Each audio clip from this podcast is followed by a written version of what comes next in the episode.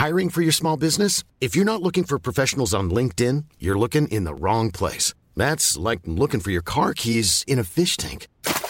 LinkedIn helps you hire professionals you can't find anywhere else, even those who aren't actively searching for a new job but might be open to the perfect role. In a given month, over 70% of LinkedIn users don't even visit other leading job sites. So start looking in the right place. With LinkedIn, you can hire professionals like a professional. Post your free job on linkedin.com slash people today.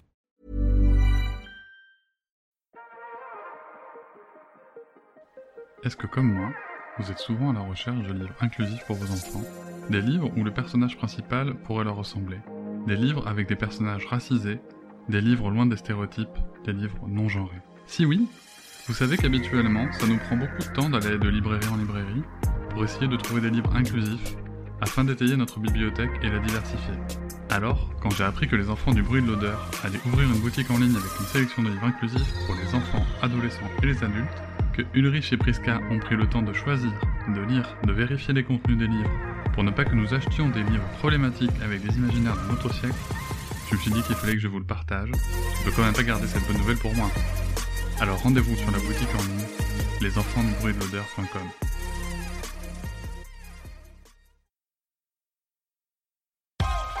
Quand je serai grande, je serai astronaute.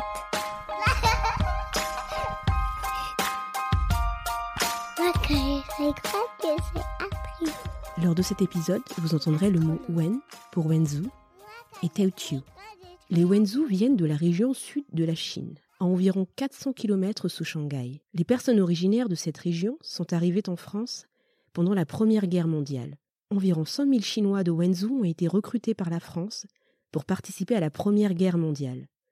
La fin de la guerre, certaines personnes sont restées et se sont installées dans le troisième arrondissement de Paris.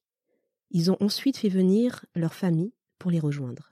Les Teochew, aussi appelés Shaozhou, sont des Chinois du sud-est de la Chine qui sont partis s'installer il y a plus de quatre siècles dans les pays tels que le Vietnam, le Laos et le Cambodge. Ces pays étaient avant appelés Indochine. Les personnes Teochew parlaient donc français à leur arrivée en France dans les années 1970. Vous allez comprendre pourquoi cet aparté. Parce que pour le deuxième épisode de la saison 2, nous avons traversé l'Atlantique à la rencontre d'Isabelle. Isabelle est une femme française née à Paris de parents d'origine chinoise. De Wenzhou du côté de sa mère et de Teochew du côté de son père. Elle nous parle de son enfance, paisible et insouciante, dans le 18e arrondissement de Paris, puis de son déménagement pour une petite ville près de Chartres et de la période douloureuse qui débute lors de son entrée au collège, de ce racisme anti-asiatique auquel elle a dû faire face, des stéréotypes et des préjugés trop lourds à porter pour l'enfant qu'elle était. Elle a donc grandi en minimisant le racisme dont elle était victime. Elle nous parle aussi de cette pudeur et des différentes façons de se dire je t'aime entre sa mère et elle. Et cette pudeur des sentiments, nous l'avons retrouvée dans tous les épisodes avec toutes les personnes que nous avions interviewées jusqu'à aujourd'hui. Parce qu'il n'y a pas qu'une façon de se dire je t'aime. Alors, je vous souhaite une bonne écoute.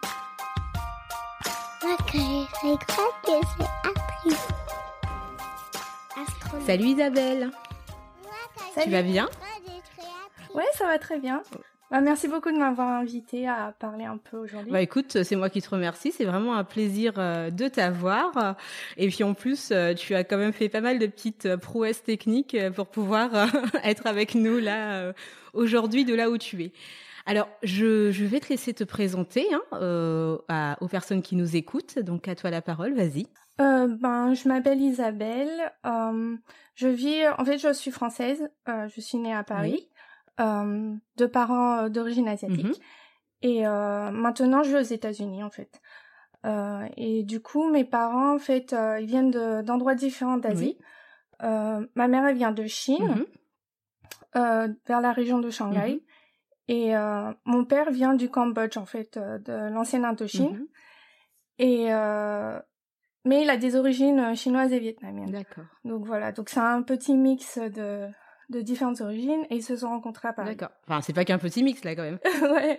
C'est vrai que du point de vue, euh, je sais pas pour moi du point de vue occidental ou du point de vue français, Mhm. euh, c'est pas, ça a pas l'air très diversifié, Oui. mais euh, c'est vrai que pour moi récemment, ouais, je me suis rendu compte que que oui, c'est plus compliqué que que juste être chinois ou euh, ou euh, juste même moi je, je me sens pas cambodgienne du tout Mhm. alors que mon père a grandi au Cambodge euh, etc donc euh, c'est ouais c'est très compliqué en fait les origines D'accord.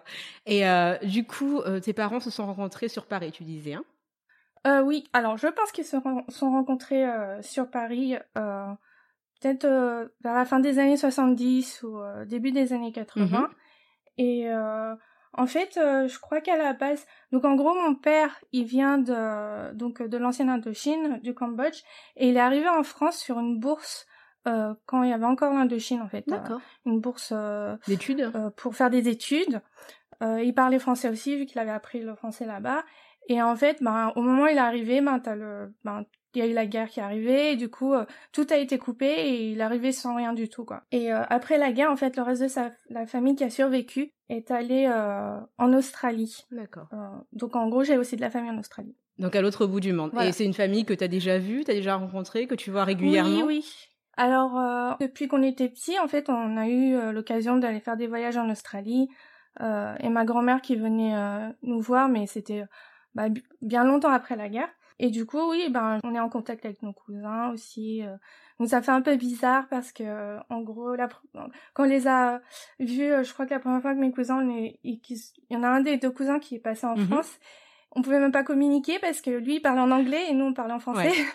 Et du côté de ma mère, en fait, euh, c'est un peu compliqué aussi. euh, donc, elle vient de la région de Shanghai. euh, en fait, il y a la communauté euh, euh, des Wen. Je sais pas trop si tu Oui, connais. oui, euh, un peu, oui. En, en France, ouais, les différentes communautés. Donc, en gros, mon père, vu qu'il a des origines chinoises, même s'il a, il est né au Cambodge, en fait, c'est de la communauté des Tetu. Donc, c'est la deuxième communauté en Oui. France. Et ma mère, elle est de la communauté Wen. Et elle est venue, en fait, euh, euh, c'est un peu compliqué. En gros, euh, sa famille l'a envoyé à Amsterdam au début pour un mariage arrangé. Et euh, en fait, euh, la, la belle-mère euh, l'a jetée dehors parce qu'elle l'aimait pas. Et du coup, après, ben, elle est, elle est restée en Europe et puis elle a voyagé un peu. Et je pense que c'est comme ça qu'elle a rencontré euh, mon père. Mais après, dans les détails, détails, je sais pas du tout. Mhm, D'accord. Donc elle venait d'une bonne famille, si, euh, si elle a voyagé comme Je- ça. je sais- euh, Je sais pas du tout parce Non. Ouais, je je sais pas du tout à l'époque comment c'était parce que il y avait déjà eu la révolution Mm. euh, en Chine. Donc euh, avant la révolution, ils étaient- enfin c'était une bonne famille, ils étaient assez riches, mais après on leur a tout enlevé. Donc euh, du coup, je sais pas trop euh, dans les détails. D'accord.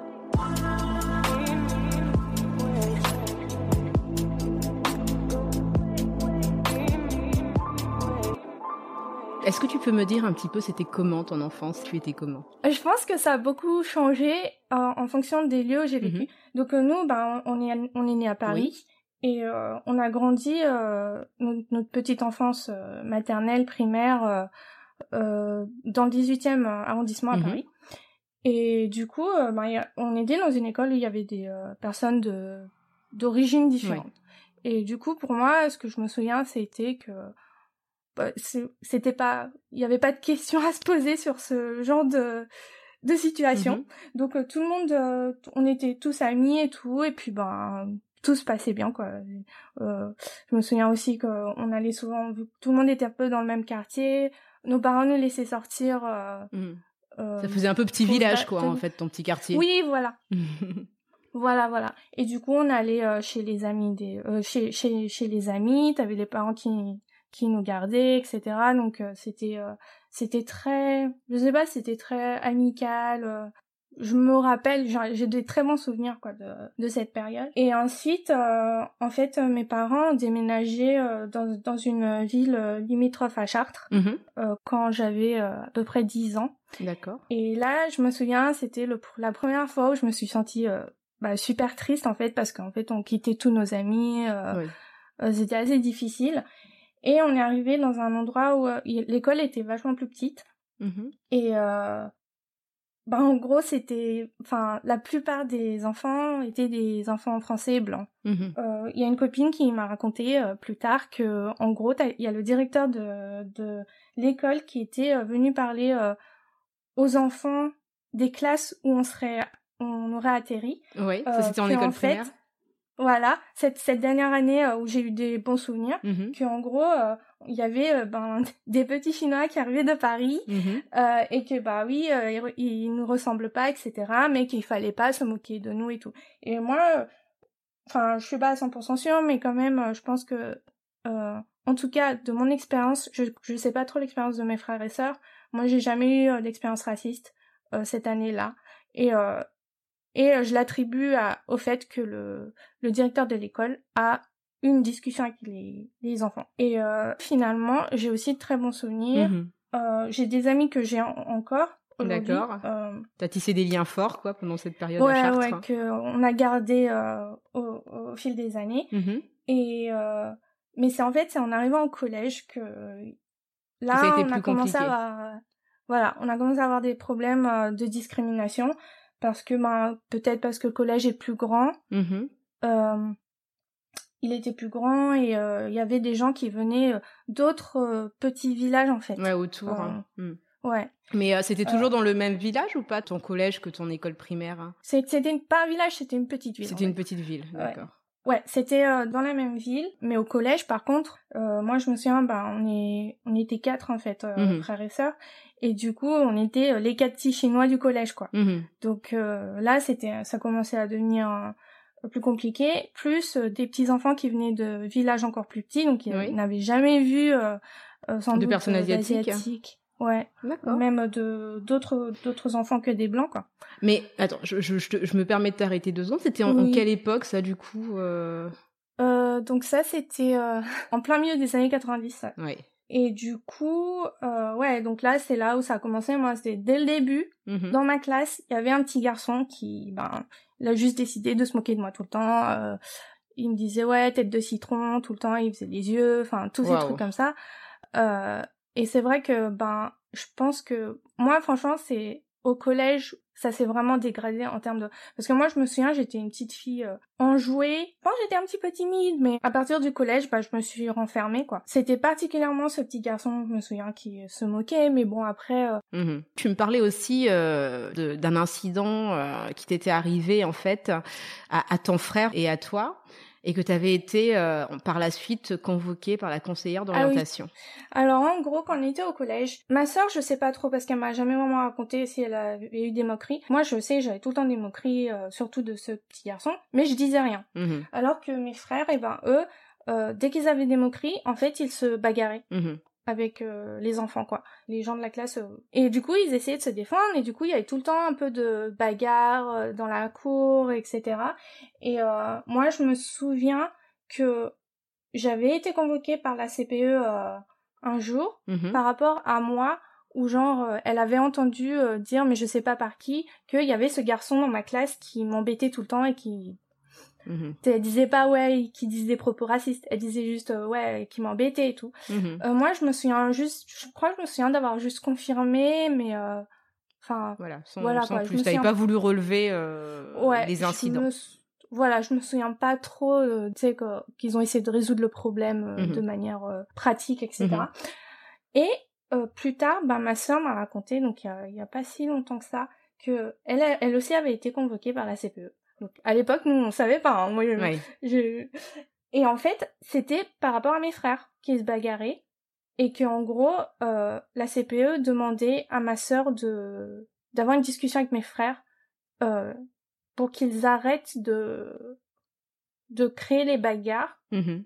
Et en gros, c'est en gros pour qu'ils arrêtent de se défendre quoi. Mhm. En fait, pour qu'ils arrêtent de créer des problèmes. Alors que personne sortait des trucs racistes sur eux, eux se Ouais. défendaient. Les adultes ne faisaient rien pour arrêter ça, et c'était eux le problème en fait à la fin. Voilà, c'est assez problématique quoi, ce Mhm. genre de choses. Et ils demandent à des enfants de 11-12 ans D'aller régler ça. Voilà, génial. Il y avait beaucoup de choses, par exemple, euh, je sais pas si c'était des moqueries directes, mais par exemple euh, le fait que on avait, euh, comme par hasard, mes frères et sœurs et moi, on avait tout le temps des bonnes notes. Mhm. Et euh, je sais pas si c'était des facilités du fait qu'on était à Paris avant Mhm. ou quoi. Enfin, et je suis persuadée que c'est pas lié au fait qu'on était asiatique. Oui, oui. Euh, et, et du coup, eh ben, moi, on me ramenait à ça, en fait. J'étais euh, l'intello parce que j'étais asiatique. Donc euh, c'était euh, comme si c'était un truc inné pour nous alors que ben, ben non, enfin, je suis sûre que non quoi. Mais le truc c'est que moi, je pense qu'à l'époque, je le croyais aussi, tellement que on vu qu'on était les seuls, euh, tu vois, on était les seuls asiatiques dans le collège, euh, on avait des bonnes notes, Mhm. donc euh, je sais pas, j'ai l'impression comme si j'étais rentrée un peu dans dans Ouais. le jeu quoi. Du, Le stéréotype. euh, Ouais. Voilà. Ouais. pris du le coup, stéréotype pour toi, quoi. Ouais, voilà. Donc euh, du coup, moi, j'ai pas, en fait, j'ai pas essayé de casser le stéréotype. Euh, Donc c'était en sixième en cinquième, je sais plus. euh, donc euh, forcément, il y avait un prof de maths. je pense qu'il m'aimait bien parce que j'avais eu des bonnes notes. Oui. Et un jour, euh, donc il mettait genre des 19, des 20 et tout. Mhm. Et euh, un jour, j'ai eu un 16 sur 20. Oui. J'ai eu un 16 sur 20. Il m'a mis insuffisant sur mon papier, sur ma copie de, de contrôle. Et j'étais, j'étais traumatisée Mm. parce qu'en fait, je comprenais pas pourquoi moi j'étais traitée. Différemment des autres, parce que 16, Ouais. c'est quand même une super note. Bah et ouais. euh, du coup, t'avais la pression quand même sur tes épaules parce qu'il a, il a- il en attendait beaucoup plus de toi, sous prétexte que t'étais Ouais. asiatique, quoi. Je sais pas si c'était parce que j'étais asiatique, mais franchement, euh, on peut penser ça, quoi. Mhm. Donc, euh, du coup, des petits détails comme ça, petit à petit, en fait, ça construit ce que tu vas penser de toi Mhm. et Et ce que tu attends de toi-même aussi, non? Ouais, ouais, tes, tes propres attentes. Donc, c'est vrai que moi, maintenant, vu que j'ai- des attentes très hautes de moi-même, Mhm. du coup, je suis jamais, euh, en fait, euh, je suis jamais contente de moi. J'ai toujours l'impression que je fais pas assez. D'accord. Euh, Mais ça doit être super lourd à porter, enfin, surtout quand t'es une enfant, de se dire, euh, bah, tu dois toujours être la meilleure, tu dois toujours avoir des sacrées notes, tu dois être forte, bonne. D'un côté, tu vis du racisme, et puis d'un autre côté, c'est aussi un, enfin, c'est un stéréotype. euh, Ouais. Je sais pas si on peut vraiment dire ça positif, parce que moi, je trouve pas ça très positif, en fait, de, de mettre la pression sur un enfant. Ouais, ouais, parce que ça reste un stéréotype Exactement. et ça affecte aussi l'enfant. Exactement.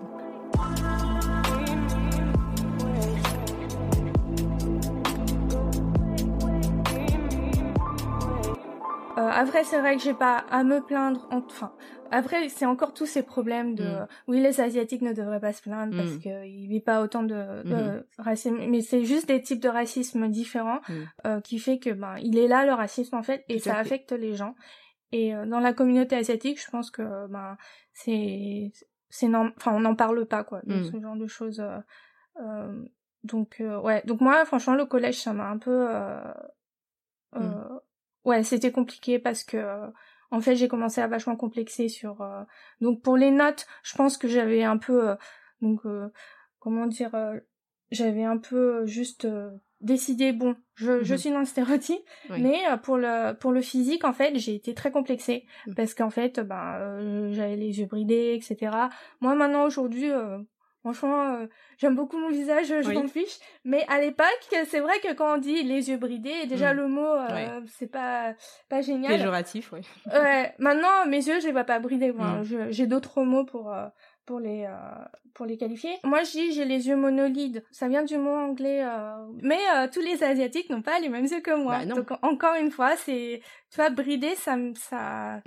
Puis Ça surtout, le terme bridé en France, ça y a aussi Ouais, une signification. quoi. péjoratif, Voilà. hein. Ouais. Je me souviens quand j'étais au collège. En fait, à l'époque, je disais, enfin, on disait pas les mots genre blanc ou des choses Mhm. comme ça. On disait si j'étais française.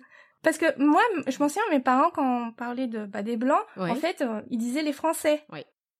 Mais Après, tes parents, c'est peut-être un peu plus normal parce que tu vois, oui, eux, oui. euh, ils étaient arrivés en France. Mais Ouais, toi, ouais, ouais. toi qui, qui étais française, euh, Ouais, c'est un peu bizarre. Mm. Parce que même, je m'en souviens. euh, donc, on a, en fait, j'ai aussi euh, quelques cousins qui étaient arrivés en France après, euh, donc du côté de ma mère. Et puis, Mhm. quand on parlait entre euh, cousins, on disait les blancs, on disait les français. Ouais. ouais, mais nous aussi. Et hein. du ouais, du coup, c'est un peu bizarre parce que après, c'est au fur et à mesure des années, en fait, tu dis ouais, mais on sait qu'on n'est pas considéré de la même manière, euh, même si on est français, mais on peut pas caté, enfin, Ouais. euh, tu vois ce que je veux dire? Mais non, mais je vois, je vois tout à fait. ouais, euh, Ouais, et du coup, tu te questionnes. On a aussi appris à intérioriser euh, bah, euh, que être blanc, euh, c'était être français de toute façon sans jamais être questionné. Enfin, aussi le fait d'être asiatique. Donc nous, dans la famille, on parlait pas du tout de d'émotions, des Mm. choses comme ça. Donc euh, déjà, en termes de vocabulaire, c'était, tu vois, c'était pas facile de parler aux parents euh, euh, si ça allait pas bien ou, ou, euh, des choses comme ça. Donc euh, moi, je me souviens encore au collège cette époque, euh, j'ai jamais, si j'allais pas bien, euh, le jamais- disais pas à je l'ai jamais formulé. Ouais, je l'ai jamais formulé à mes parents quoi. D'accord. Euh, on- ouais, et, et aussi dans ma famille. Donc moi, je, je- enfin, je vais pas dire que c'est pareil chez tous les asiatiques, mais en tout cas dans ma famille, euh, on n'avait pas non plus euh, les signes d'affection en fait, Mhm. euh, les gestes d'affection euh, comme, euh, enfin, l'occidental quoi. Mhm. Euh, on-. Genre moi par exemple, ma sœur, c'est que récemment, il y a quelques années seulement qu'on était déjà adultes, qu'on a commencé à se faire la bise. Ouais. Et a- avant ça, euh, on, enfin, on se faisait jamais la bise. On est super proches avec ma Mhm. sœur. Et à chaque fois que je lui fais la bise, en fait, je me sens trop bizarre. Oui. Mais c'est trop bizarre de toucher ma sœur. C'est comme quand tu dis, enfin, je sais pas toi, mais tu dis je t'aime à ta mère. Enfin, moi, je, c'était quelque chose de, c'était difficile de dire je t'aime à ma mère. C'est pas que je l'aimais pas, c'est, c'est, c'est juste que c'était pas très, très naturel, en fait, non? Je sais pas toi. Ouais, bah moi j'ai jamais dit. Tu vois? Parce que ouais, parce que je pense que ça serait trop bizarre et Mm. je saurais m- même pas dans quelle langue lui dire parce qu'en fait elle parle pas très bien français. Mhm. Euh, et, euh, et moi, enfin, on, enfin, on parle un peu chinois, mais euh, le mandarin, mais euh, je, enfin, pour moi, il y a, je pense le, de le dire en chinois. Bah c'est ça, les, les Chinois ils se le disent pas entre eux, donc ça serait trop bizarre. Et du coup, il y a d'autres euh, signes d'affection en fait. Tout à fait. euh, au- voilà, par exemple moi, euh, ma mère, euh, c'est c'est limite énervant. tout, à chaque fois que je passe en France, elle me ramène tous les fruits, les fruits coupés et tout, alors j'ai pas faim, euh, Mm. enfin des trucs comme ça. Des fois, c'est un peu agaçant, mais en fait, c'est sa manière de. Ouais, de dire qu'elle tient à toi, qu'elle est contente Ouais. de te voir. Ouais, voilà. Donc du coup, tu n'as jamais parlé des blessures que tu aurais pu avoir enfant euh, liées au racisme au sein de l'école? T'as jamais parlé de ça. avec Jamais, jamais, et euh, même pas aujourd'hui. Et je pense que dans ma famille, la seule personne avec qui j'ai parlé de ça, c'est ma sœur.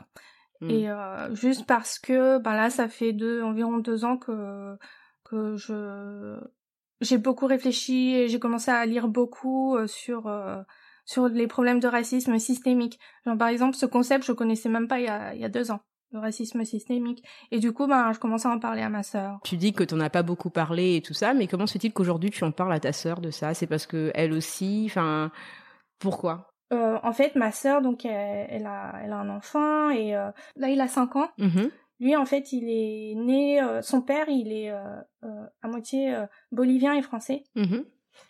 Et du coup, en fait, euh, les traits de mon de mon neveu, ils Mhm. sont quand même plus asiatiques parce que euh, le le père, il a les cheveux foncés, très Mhm. noirs, etc. Euh, et euh, et en fait, euh, ma sœur, elle a vécu euh, quelques expériences euh, avec la crèche, etc. Mm. Que ben moi, euh, j'ai j'ai identifié comme raciste. Donc en gros, on a commencé à parler de ça. euh, c'est c'est comme ça qu'on a commencé à parler des choses de, du racisme en fait. Euh, Ouais. Et il est tout petit, Et- il a quel âge Euh, là, il a 5 ans.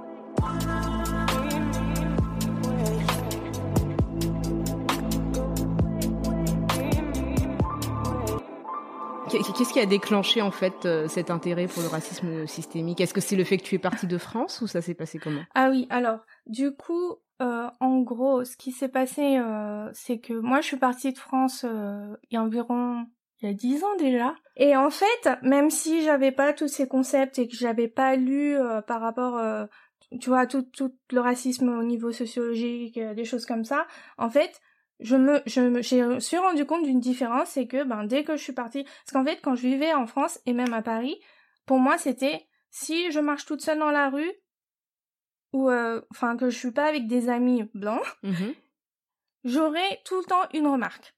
Oui, au moins une ou deux fois par semaine, quoi. Mhm. C'est, euh, c'est- c'était mon habitude. euh, en fait, je savais qu'il y aurait un truc. euh, et bien sûr, entre amis, les petites blagues, euh, voilà. Ah. Donc, euh, euh, bon, on n'en parle pas. C'est le pire euh, parfois. Non mais si, Bah parce que c'est ouais. important quand même, je trouve, euh, de, de se rendre un peu compte de, nos- de nos vécus, euh, qu'on doit gérer tout ça tout le temps, comme tu dis, bah, quand tu sors dehors, euh, des inconnus et même parfois bah, les personnes qui, qui te sont chères, qui sont proches, quoi. Ouais, ouais. Et je pense qu'à l'époque, moi, j'étais, euh, je sais pas, je pense que je minimisais ça, Mhm. euh, les, euh, les remarques racistes euh, d'amis, Mhm. parce que j'étais en mode, oui, mais il m'aime bien, donc c'est, c'est de la bonne intention. Mhm. Et t'as peur de les Donc, c'est perdre pas aussi. si grave. Ah oui, ah ouais. Et euh, ouais, donc pour moi, c'était surtout dans la rue hein, que c'était. Euh, j'ai, euh, j'ai tout le temps été un peu sur mes gardes, etc. Et euh, en bougeant, en fait, euh, la première fois que je suis partie aux États-Unis, en fait, je suis allée à New York. Donc Mhm. c'était une très, euh, une très grande ville. J'ai vécu là-bas pendant quatre ans. Et euh, et là, tout d'un coup, toutes les remarques racistes sont parties. Il y a- il- En fait, dans la rue, Personne. les gens, ils s'en fichent. Mm. Ils m'ont pas te fixer. Ah oui, il y a aussi euh, fixer les gens. Euh, même à Paris, tout le temps des des gens qui te fixent quand peu importe, tu croises des gens. Et le pire, c'est qu'après, t'as l'impression que t'es parano. Hmm. Mais en fait, c'est tellement consistant que bah c'est peut-être ça en fait. oui, et puis de pas en parler avec d'autres personnes, ça fait que t'as Ouais. vraiment l'impression que c'est toi le problème, quoi. Parce que si tu parles pas de, de ce racisme avec ta famille, tes frères et sœurs, euh, euh, avec tes parents ou d'autres copines euh, qui peuvent euh, peut-être ressentir la même chose, à la fin, en fait, si si si on, on confronte pas un petit peu nos vécus, si on ne parle pas de nos vécus, on a l'impression que c'est nous le problème. Carrément, ouais. Je pense, au fond de moi, je savais hein, que Mm. c'était parce que j'étais asiatique, mais à chaque fois, après, tu dis, ah, j'ai un truc sur le visage. En gros, ça m'a fait un gros choc en Mm. termes de, vu que je m'étais habituée et je m'étais résignée que, bah, c'est comme ça, euh, vu que je suis enfant d'immigrés, euh, c'est, c'est comme ça. Je, Mm. je- Et ensuite, je suis allée aux États-Unis, et là, tout d'un coup, bah, même si c'est un pays où, bah, il y a aussi des Oui, il y a blancs du- oui, occidentaux, voilà. euh, et il y a aussi du racisme et Mhm. tout, ben, moi, en tout cas, j'ai pas eu d'expérience raciste. J'ai Mhm. dû avoir un ou deux dérapages Mhm. de personnes que je connaissais. Mais sinon, dans la rue, on m'a jamais fait ni hao, ching chong ou des choses comme ça. Non, mais, Jamais, enfin, les gens te pas. faisaient ça réellement, enfin du genre ils te Ah, faisaient ni hao comme ça, Bah ouais. genre ils te connaissaient pas? Et, et mais j'ai, en plus, j'ai l'impression, au bout d'un moment, je, j'étais en France, quoi. J'ai Mm. l'impression qu'ils disent, ils faisaient ça parce qu'ils voulaient être sympas. Je sais pas, genre. Non mais genre, je, Et je à- connais ta culture, tu sais. T'as vu, je suis super ouverte d'esprit. ouais, ouais. Donc, euh, donc, mais aux États-Unis, non. Enfin, en tout cas, à New York, euh, j'ai, j'ai pas eu d'expérience euh, comme ça. En termes de, j'ai eu euh, des petits dérapages, par exemple, euh, où je travaillais. euh, je crois qu'il y avait juste une autre asiatique. Mhm. Et, et un jour, j'ai rencontré un, un vieux monsieur qui travaillait aussi dans, dans où je travaillais Mhm. et enfin où je faisais mes études quoi. Et je m'en souviens, on avait, c'était avec une autre collègue, on avait dîné ensemble, etc. Et le lendemain, bah vu que maintenant on se connaissait, Mhm. Je, je l'ai croisé, et je fais ah bonjour, comment allez-vous et tout. Et là il commence à me dire un truc, je comprenais rien. Il me parlait d'un truc genre ouais est-ce que tu peux faire ça, blablabla. Et en fait je crois qu'il m'avait confondu avec sa secrétaire ou son assistante ou un truc comme ça. Non mais c'est l'horreur. Et j'étais trop énervée et euh, et Bah, du coup après hein.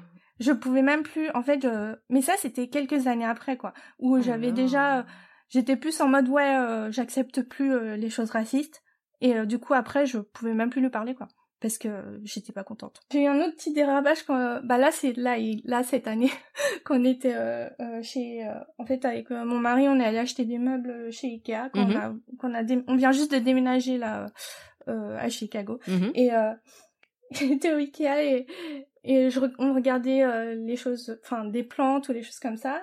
Et là, à un moment, il y a une dame qui arrive. Elle me prend l'épaule, quoi, pour me faire retourner. Et là, elle, elle me regarde et fait « Ah, désolée, je t'ai confondu avec ma fille adoptive. » Sa fille adoptive, c'était une, une asiatique. Elle était juste à côté, je l'ai vue après. Mais Et mon mari- genre même pas les mêmes vêtements, même pas. Enfin, Ouais, non, non mais c'est horrible. Enfin, il était choqué, mon mari. Oh mon dieu. Enfin, Ouais, là, tu vois, ça, moi, ça m'agace ce genre de comportement. Mais je me dis, mais et sa pauvre fille, quoi. Enfin, je sais pas, tu vis avec une personne comme ça? Ben, c'est surtout ça. Moi, j'avais plus de peine pour sa fille. Quoi, Non, mais, que Moi, la rigueur, je m'en fiche pour moi, mais euh, c'est ouais, c'est incroyable. hein. C'est c'est monstrueux. donc, euh. Mais de toute façon, l'adoption, il va falloir en parler aussi à un moment. Donc, Ouais, ouais. Donc euh, voilà. Euh, mais aussi autre chose que je me souviens de- entre la transition de passer euh, de la France aux États-Unis Mhm. aussi, c'est que après m'être rendu compte que c'était pas normal Mhm. euh, ce que j'avais vécu en termes euh, de au quotidien les les micro-agressions on va Mhm. dire, euh, c'est que euh, voilà c'était pas normal. Donc euh, je m'en souviens la la seule fois sans doute où j'ai euh, j'ai répondu en fait parce que j'ai jamais vraiment osé répondre aux gens parce Mhm. que euh, en fait quand tu reçois les microagressions même si tu les reçois pendant des années des années en fait t'es tout le temps un peu euh, sous, sous le choc en fait Oui. au moment où ça arrive t'es paralysé et tout Ça fait un, Et, euh, blackout. euh, T'es en état de, de choc réellement? et euh, comme si t'as- tu en fait ton cerveau il fonctionnait plus Mhm. quoi pendant Mhm. et après c'est trop tard quoi parce que la personne est partie Euh, et en gros euh, je me souviens c'était on était moi j'étais rentrée euh, pour le nouvel an euh, je crois que c'était une année après. Euh, je suis allée chez des amis pour une fête pour le nouvel an et tout et c'était sympa. J'ai revu des amis de quand j'habitais en France c'était cool. Et euh, en même temps il y avait des gens que je connaissais pas et là il y a un il y a un mec qui se rapproche et tout et il vient me parler ouais salut et tout euh, donc euh, cool. Et là, direct, la première question, ouais, tu viens d'où? Et là, je fais, euh, je le regarde et tout, et je fais, ouais, je viens de Paris. Et il fait, euh, ouais, mais non, mais tu viens d'où? Je fais, je viens de Paris. Je fais, non, mais tu sais, t'es pas... genre, il voulait pas dire les mots, genre, il dit, ouais, t'as pas l'air d'une mhm. française ou quoi et en fait, là, c'était la première fois où j'ai juste décidé, je vais pas lui dire. Mmh mais bien sûr. Parce qu'avant, à chaque fois, c'était en mode quand on me demandait tu viens d'où, j'étais tout le temps, je suis française, mais Ouais. Autre chose, tu vois. Tu te sens obligé parce que sinon tu sais très bien en plus que la personne elle va pas lâcher l'affaire quoi. Et ben cette fois, c'était la première fois, j'ai pas lâché l'affaire. Non, du tout. En fait, en gros, je lui ai fait euh, un petit peu une leçon de morale. Ouais, mhm. pourquoi t'as besoin de savoir mes origines, euh, euh, etc. pourquoi ça te satisfait pas que que je te dise que je viens de Paris, mhm. des choses comme ça. Et en fait, moi, de ce que je me rappelle à cette époque-là, avant de vraiment réfléchir au racisme, c'est que j'avais l'impression que j'avais plombé la soirée j'avais fait la chieuse en gros. Et c'est un poids en fait, c'est aussi une charge mentale de devoir euh, faire attention à ce que tu dis pour que bah en plus les personnes qui t'agressent ne se sentent pas euh, vexées. Ouais, je vivais aux États-Unis, c'est hmm. comme si j'étais plus euh, en mode je m'en fichais un peu plus mhm. quoi. Mais c'est vrai que avant ça, j'aurais jamais osé. Hmm. Jamais en fait en fait, t'as toujours l'impression que tu dois t'excuser de qui tu es. Vous venez d'écouter la première partie de notre échange avec Isabelle. Vous pourrez retrouver la suite et fin de cet épisode le lundi 19 octobre. Si vous avez aimé notre podcast, n'hésitez pas, comme d'habitude, à nous mettre 5 petites étoiles, ainsi que de partager autour de vous, que ce soit sur Twitter, Facebook et sur Instagram. On est encore sur Instagram. Et si vous avez des questions ou des commentaires, nous serons ravis d'échanger avec vous sur les enfants du bruit et de l'odeur, tout en attaché, gmail.com. À très bientôt, Ulrich.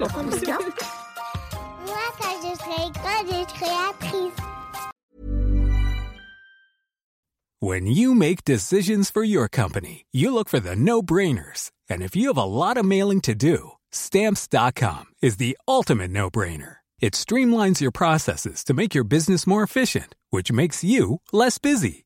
Mail checks, invoices, legal documents, and everything you need to keep your business running with stamps.com. Seamlessly connect with every major marketplace and shopping cart. Schedule package pickups and see your cheapest and fastest shipping options from different carriers. With rates up to 89% off USPS and UPS rates. And with the Stamps.com mobile app, you can take care of mailing and shipping wherever you are. Make the same no brainer decision as over 1 million other businesses with Stamps.com. Sign up with Code PROGRAM for a four week trial plus free postage and a free digital scale. No long term commitments or contracts. That's stamps.com. Code program.